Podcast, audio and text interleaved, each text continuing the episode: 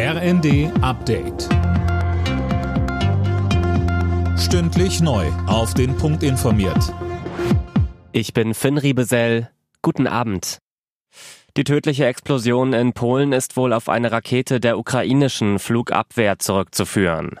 Bundeskanzler Scholz sieht die Verantwortung trotzdem bei Russland. Mehr von Anne Brauer. Der Kreml behauptet zwar weiterhin nichts mit dem Vorfall zu tun zu haben, das lässt Scholz aber nicht gelten. Er sagte zum Abschluss des G20-Gipfels auf Bali, all das wäre ohne Russlands Angriffskrieg gegen die Ukraine nicht passiert. Russland hatte gestern erneut massenweise Raketen auf zivile Ziele in der Ukraine gefeuert.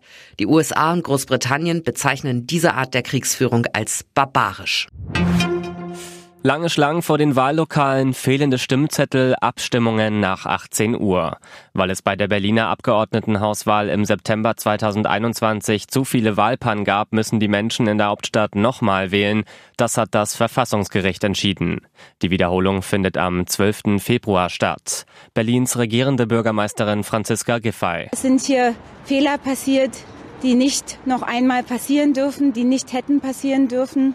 Und deswegen ist es umso wichtiger, dass wir jetzt weder organisatorische noch finanzielle Aufwendungen scheuen, wenn es darum geht, diese Wiederholungswahl gut vorzubereiten und gut umzusetzen.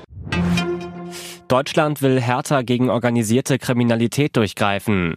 Bundesinnenministerin Faeser hat bei der Herbsttagung des Bundeskriminalamts ein entsprechendes Strategiepapier präsentiert.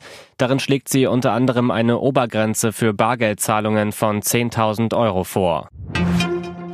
Bei der Handball-EM in Nordmazedonien haben die DHB Frauen einen Sieg eingefahren.